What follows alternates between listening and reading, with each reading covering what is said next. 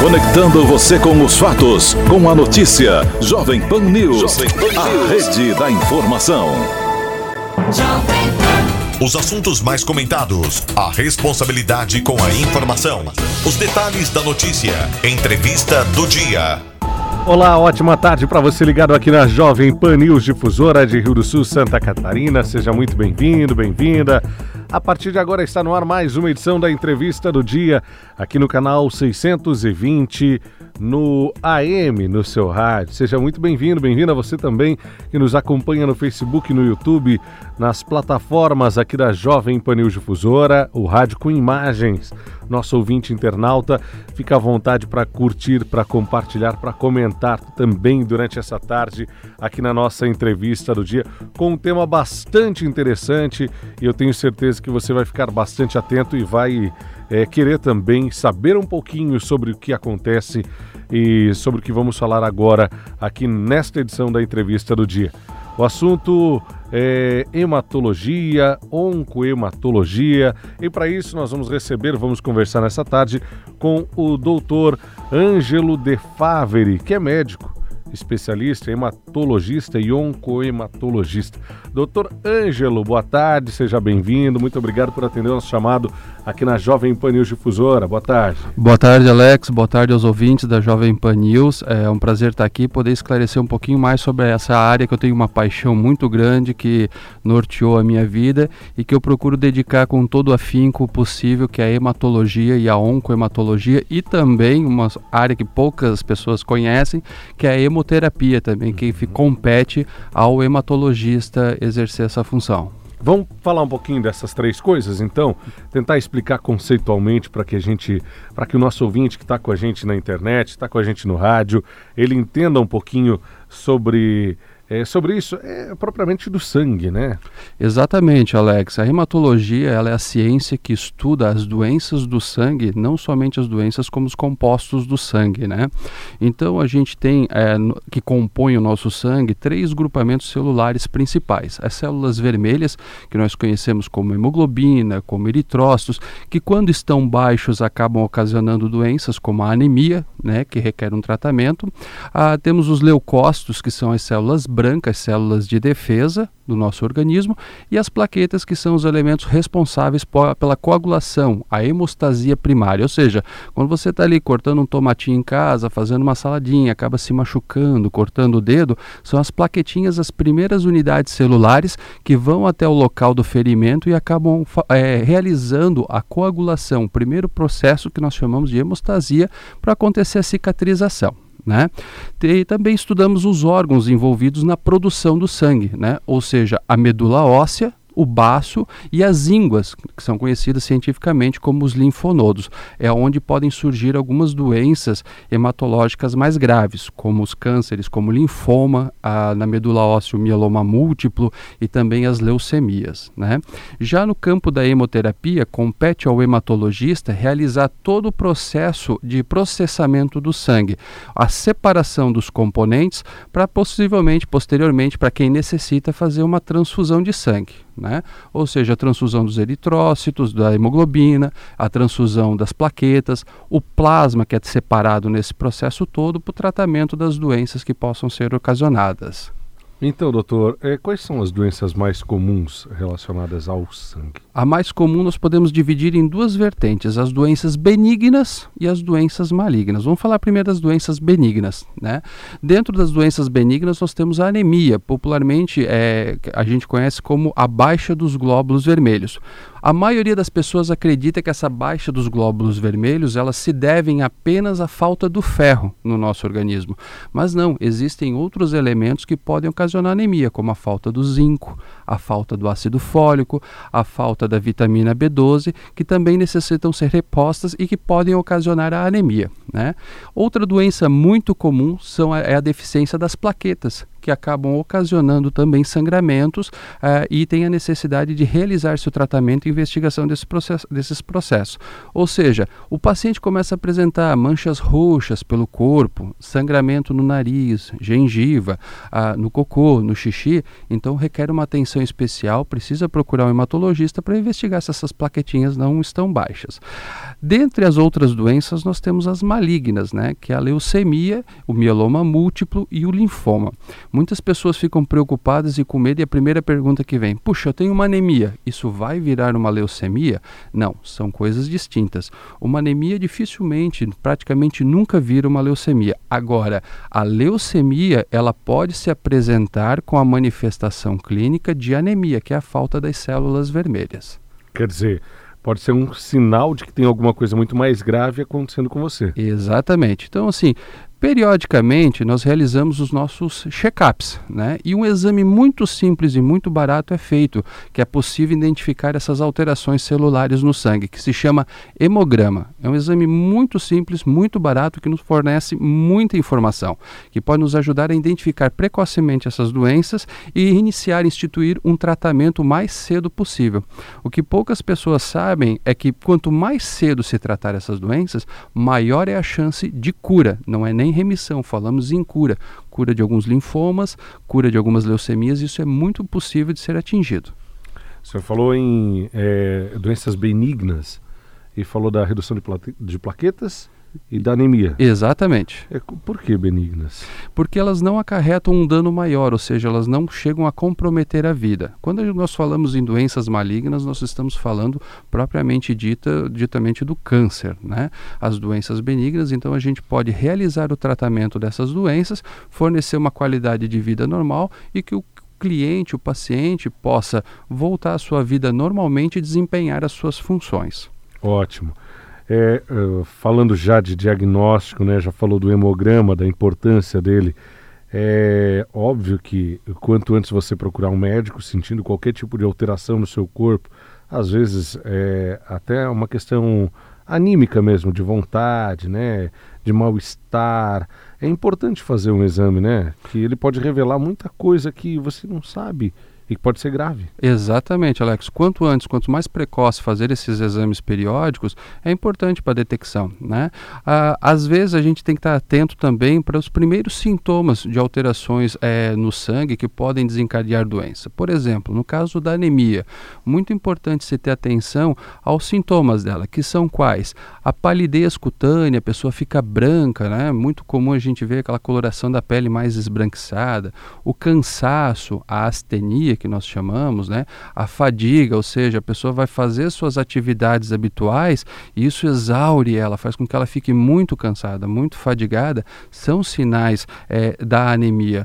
Uma noite de sono mal dormida, a, a unha quebradiça, queda de cabelo, tudo pode ser sinais de que está se instalando um processo, uma anemia. Né? E a principal anemia que nós temos hoje predominante é anemia por falta de ferro. Né?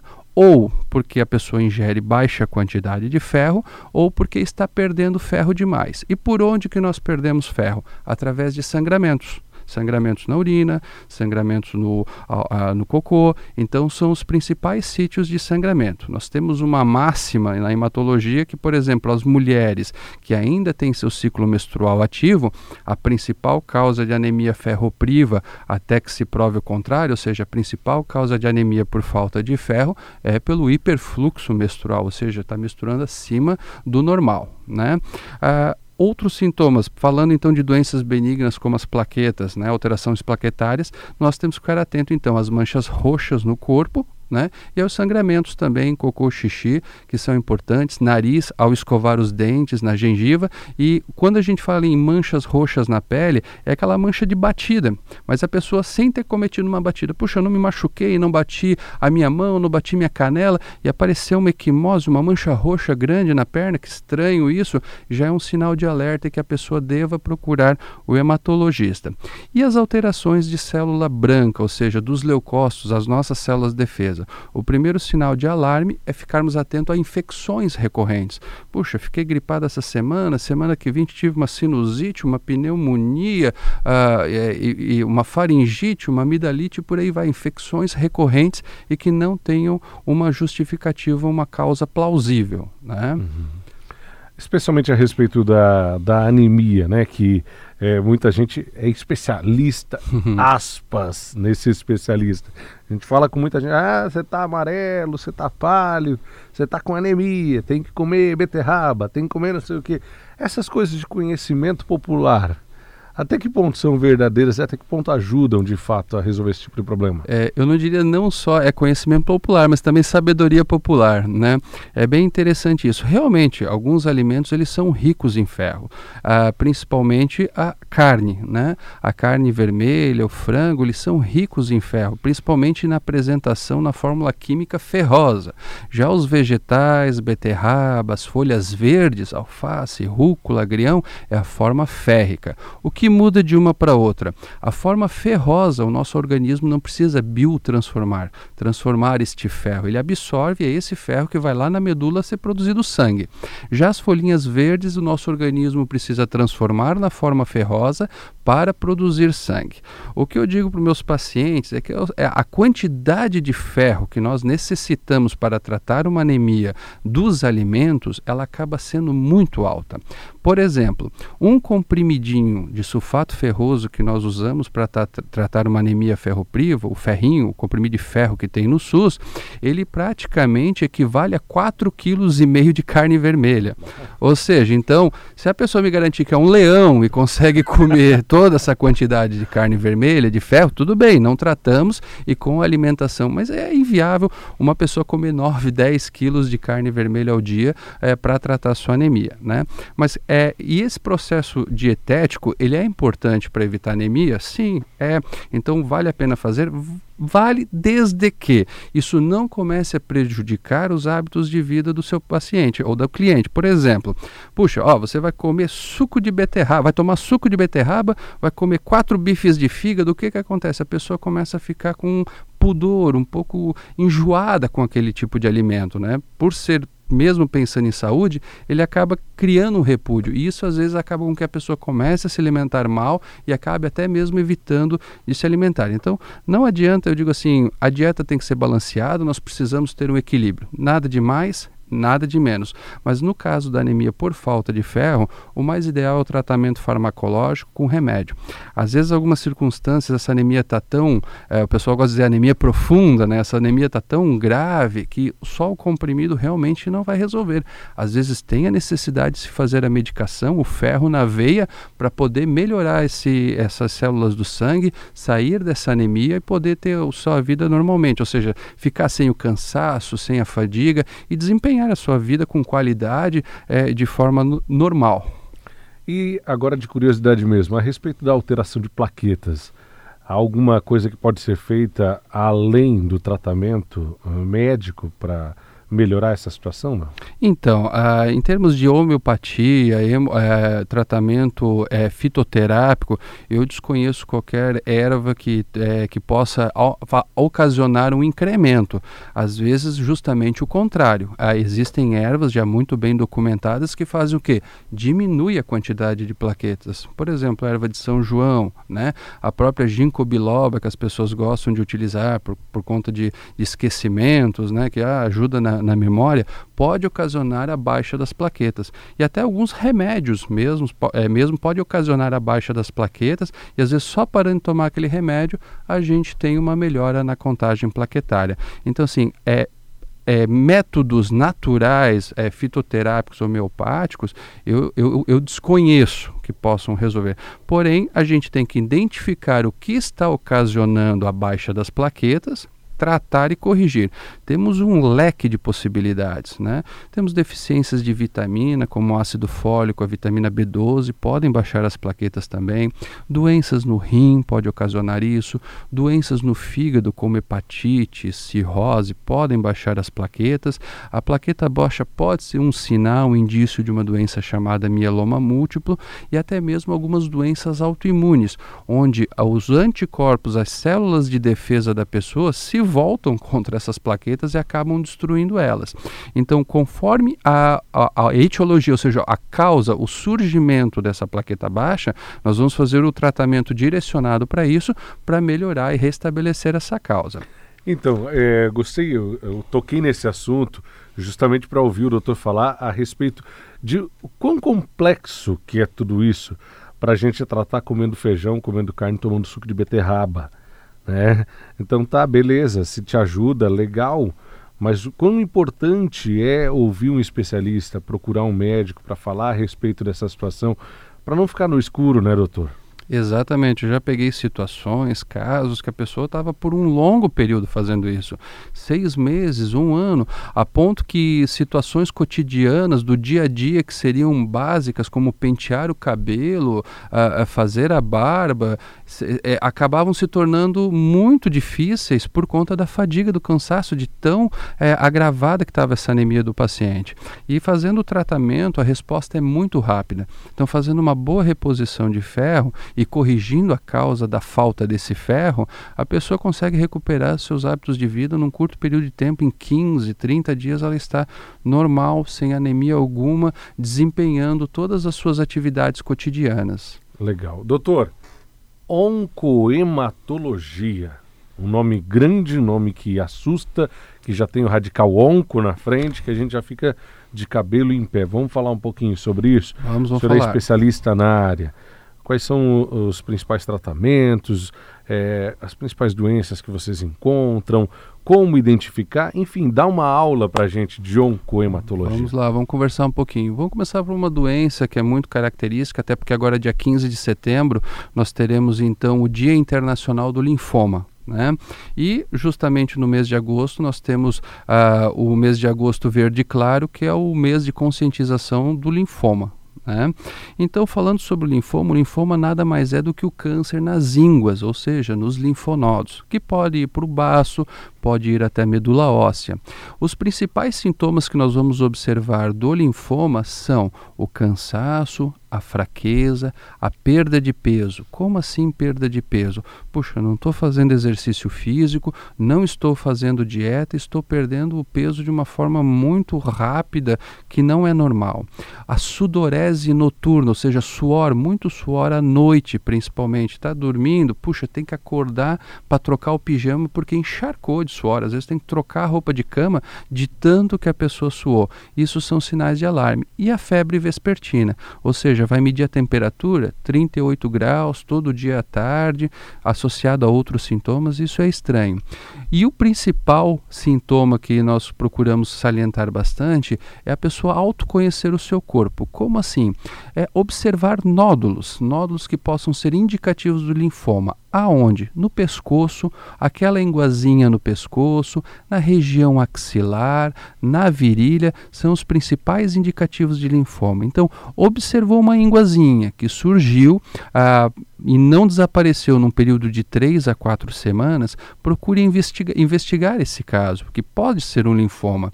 E as pessoas às vezes ficam naquela situação de medo de ter um câncer, mas os linfomas, quando são diagnosticados no estádio 1, ah, nós atingimos uma, uma chance de cura de 95 a 97%, ou seja, é muito alto. Um exemplo muito comum que nós temos do linfoma é o caso da nossa ex-presidente Dilma Rousseff. Ela teve um linfoma eh, na região cervical, no estágio 1, foi retirado, biopsiado, feito quimioterapia, radioterapia e a doença foi considerada curada. Outro caso com diagnóstico inicial que nós temos, popularmente conhecendo, uma pessoa famosa, o Edson Celulari, idem também, estava com uma doença no estágio inicial, fez a quimioterapia apenas, não precisou de radioterapia e acabou curando. Né? E outro caso também é o do Janequine, também teve um linfoma no estágio mais avançado e mesmo assim tratou e conseguiu atingir cura. Né? Doutor, aquela íngua que aparece, ah, eu tô com uma dorzinha de dente, um inflamado na gengiva, e daí sinto que apareceu uma íngua. É normal isso? Sim, Alex, bem salientada essa sua colocação. Por quê? Porque senão daqui a pouco tudo é linfoma. Tudo, todo, todo mundo vai se assustar com linfoma. Então, processos infecciosos na cabeça, no pescoço, podem ocasionar aumento das ínguas. Por exemplo, uma infecção dentária, uma faringite, uma amidalite, uma sinusite pode levar ao aumento das ínguas. Por isso, prestar atenção se apareceu essa íngua e ela não sumiu num período de 3 a 4 semanas, opa, então eu vou investigar essa íngua. Por quê? Não existe uma infecção a princípio nesses sítios que tende a ficar por um período tão longo assim de 4 semanas. E o câncer no sangue? O câncer no sangue a gente pode definir mais popularmente conhecido, é, que as pessoas gostam de falar de câncer de sangue, como a leucemia. Né? A leucemia nós temos vários subtipos. O que é leucemia? Dentro dos nossos ossos longos do corpo, nós temos a medula óssea, dentro do, do braço, ali do fêmur, na perna, que é uma estrutura que produz as células de, do sangue. Eu gosto muito de usar esse termo para os pacientes. Pergunto se eles já comeram mocotó. O mocotó nada mais é do que a medula óssea do animal, só que ela está naquela forma gordurosa, gelatinosa, porque foi cozida. Nós temos o nosso mocotó, que seria a medula óssea, mas ela está no estado líquido. E lá dentro nós temos a produção do sangue, das células vermelhas, conforme o já conversamos, a hemoglobina, os leucócitos e as plaquetas. Quando essas células elas sofrem um processo de alteração celular, nós chamamos de células clonais, elas ficam uma célula diferente, alterada, que começa a se replicar, duplicar de forma desenfreada, é que nós temos o surgimento então da leucemia. As leucemias são vários tipos. O tratamento quimioterápico é um tratamento intensivo, um período de internação de, de em torno de mais ou menos 30 dias. Né? É, alguns casos necessitam do transplante de medula óssea, é, quando a doença é muito agressiva, outros só com quimioterapia é possível de ser tratado, e a tendência é também de ser uma doença curável. Né? É, as doenças hematológicas, elas são principalmente oncohematológicas, elas são muito graves, mas quando nós podemos ainda dizer e temos o, o prazer de dizer que é um câncer que nós conseguimos curar, ou seja, conseguimos devolver a pessoa uh, a, a, a sua vida habitual, sua vida saudável durante muitos e muitos anos ainda. E os sintomas são parecidos com aquele que o senhor citou antes para anemia, né? Exatamente. Extremo, etc, etc. Exatamente. É, o cansaço, a fadiga, a palidez cutânea, né? A pessoa está branca, ah, no caso também os sangramentos, é, até mesmo algumas leucemias podem acumular, fazer um acúmulo de célula é, nas ínguas, nos linfonodos, ocasionando um aumento. Então, tudo isso é sinal de alarme que a pessoa precisa procurar o hematologista. Né? Ah, pessoas que desempenham sua atividade habitual, poxa, eu jogo meu futebolzinho, de repente começa a ficar uma atividade é muito extenuante. Aquela, aquele futebol começa a ocasionar um cansaço muito atípico. A pessoa, puxa, eu dormi 12 horas e ainda continuo cansado no dia seguinte. É interessante fazer uma investigação, faça seu check-up. É, nós temos muito pudor com o nosso corpo. Não, é, o nosso corpo é a nossa casa. Temos que palpar nosso corpo, ver se tem alguma alteração e sempre que tiver alguma alteração, o quanto antes procurar o médico, que quanto mais cedo, maior é a chance de cura e de resolução desse problema. Ótimo. Ô doutor, é, por isso, vamos voltar nesse tópico novamente, porque é importante a gente ressaltar. É importante fazer o exame, sentiu qualquer alteração. Você se conhece, você conhece o corpo da melhor forma possível, como ninguém conhece. Você sabe quais são os seus hábitos, como é que você fica cansado, até onde você aguenta correr, caminhar, jogar o futebol e de repente ficou ficou estranho do nada é importante fazer o exame. O hemograma ele consegue identificar essas coisas todas? Sim, o hemograma é, consegue investigar sim, tanto que é o, ele é o primeiro exame que devemos solicitar nos nossos check-ups habituais, né? Então devemos fazer sempre nossa consulta periódica ao médico. É, algumas, às vezes é, é, a gente tem aquela, aquele costume de não fazer a manutenção do carro e espera quebrar. Ótimo, mas o carro você consegue trocar uma peça, consegue trocar de carro. Já o corpo nem sempre isso é possível, né? Então procurar fazer o hemograma, fazer avaliação também do colesterol, né? Lembrando que não é, é, o sangue ele é o principal meio de circulação e da vida no nosso corpo. Então muitas doenças podem estar relacionadas a isso, como por exemplo uh, o excesso de colesterol. A gente consegue dosar ele no sangue e fazer o tratamento precoce. Então fazer o hemograma, fazer a avaliação do colesterol, a glicemia para prevenção do diabetes Fazer uma avaliação da função tiroidiana é importante, a avaliação da nossa função renal e hepática. Esses são alguns sintomas, ah, são algumas, alguns exames que nós devemos fazer para investigar algumas doenças. Mas o hemograma, com certeza, é nossa, nosso pilar, nossa pedra fundamental para investigar é, doenças do sangue. Tocar num assunto que gera discussão, gera debate. Presta, não presta? Uh, o senhor, a senhora que eventualmente está nos ouvindo, às vezes faz a aplicação é, e acha que melhorou, e que está melhor, que está legal, que está com mais saúde. Outras pessoas, oh, ah, não, não tem nada a ver isso. Enfim, autoemoterapia. A técnica de retirar o, o sangue de um lugar do seu corpo e colocá-lo em outro lugar do seu próprio corpo, seu próprio sangue. É, o que, que um especialista na área pode nos dizer a respeito disso, até para ajudar quem está nos ouvindo, nos assistindo nessa tarde? Então, essa é uma prática, a princípio, Alex, que já é condenada pelo Conselho Federal de Medicina. Por que, que ela é condenada? Primeiro, porque não foi realizado estudos e os poucos estudos que tem a respeito desse assunto não mostraram benefício, não mostraram efic eficácia dessa prática, né? Ou seja, de você ir lá no seu vaso sanguíneo, retirar o sangue lá de dentro e injetar no músculo. Né? Isso acaba, ah, algumas pessoas difundiram que isso poderia aumentar a resposta imunológica contra combatendo doenças, infecções, mas infelizmente nós não temos nenhum estudo que evidenciou isso, que comprovou isso.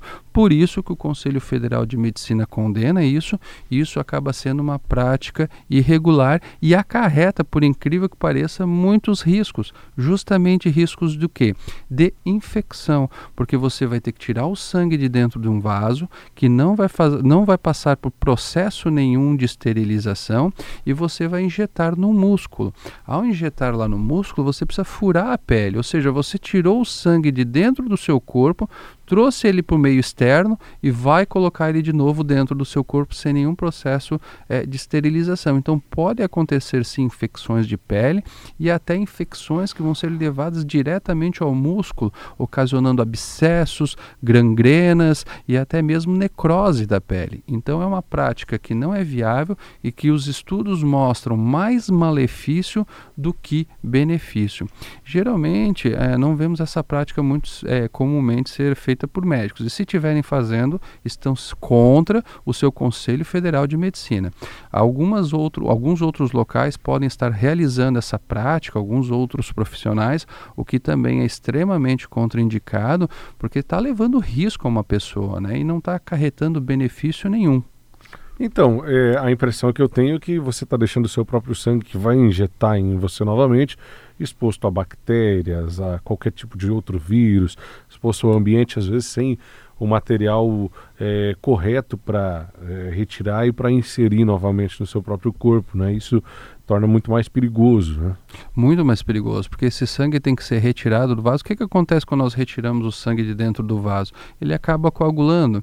Então você tem que tirar esse sangue do vaso, rapidinho colocar no músculo, porque senão você vai estar colocando um coágulo. Então é um processo muito corrido e você acarreta um risco de infecção, de malefício muito grande para o paciente. Então, é, se nesse momento tem alguém uh, que esteja realizando essa prática, que esteja no, nos ouvindo nesse momento, é, eu gostaria de deixar claro que eu desaconselho. Uh, fui procurado já várias vezes, porque o hematologista também é hemoterapeuta, perguntando se é realizada essa prática, e todos eu procuro orientar e esclarecer que não, essa prática não é realizada por mim, e o profissional que está realizando acaba acarretando malefício ao seu paciente, ao seu cliente. Doutor, como eu faço para encontrar o, o doutor Ângelo De Faveri aqui no município de Rio do Sul, para toda a região do Alto Vale? eu quero tirar minhas dúvidas, eu quero entender um pouco mais do meu corpo, saber se está tudo certo com o meu sangue. Como a gente pode conversar, doutor? Vocês podem me localizar na clínica Hematus, que fica no edifício Coimbra, em frente ao Hospital Regional, na sala 404. Também pode ser feito contato pelo telefone 35217158 ou por celular WhatsApp pelo 9239-9275. Também temos um e-mail, caso alguém tenha alguma dúvida, às vezes não quer, eu não quero consultar, eu tenho uma dúvida, quero ver se eu preciso talvez procurar um hematologista, pode acabar é, nos enviando um e-mail é, com a sua dúvida que nós responderemos, que é o contato arroba hematus.com.br. Lembrando que o hematus é com TH. Hematus com TH. Então, contato arroba hematus.com.br. Ótimo. Deixa eu agradecer a sua presença por aqui, agradecer a essa aula que nós tivemos é, sobre hematologia, oncohematologia, hemo, hemoterapia, aqui no, na, no estúdio da Jovem Pan News Difusora, para o nosso ouvinte que está no rádio, para o nosso ouvinte que está na internet também. Muito obrigado, doutor Ângelo. Agradeço a oportunidade e me coloco à disposição sempre que precisarem. Foi um prazer. Prazer foi nosso. Olha, conversei com o doutor Ângelo De Faveri, ele é hematologista, oncohematologista, hemoterapeuta, né? Exatamente. Falou com a gente sobre é, o sangue e as doenças causadas, as doenças que são causadas pe pelo sangue, no sangue, enfim, sobre todos esses assuntos na tarde de hoje aqui na Jovem Pan News Difusora. A entrevista fica disponível. Eu peço para você que compartilhe, que curta, que comente. Às vezes tem alguém que você sabe que precisa saber sobre essa informação. É importante compartilhar a informação de verdade por isso que trouxemos um especialista para falar sobre esse assunto nessa tarde aqui na Jovem Pan News Difusora. Amanhã estaremos juntos novamente a partir das três e meia da tarde no rádio, no Facebook e no YouTube. Continue ligado, porque agora na Jovem Pan News Difusora você fica por dentro dos principais destaques, as principais notícias do Brasil e do mundo em mais um Jovem Pan Agora. Um abraço, até amanhã.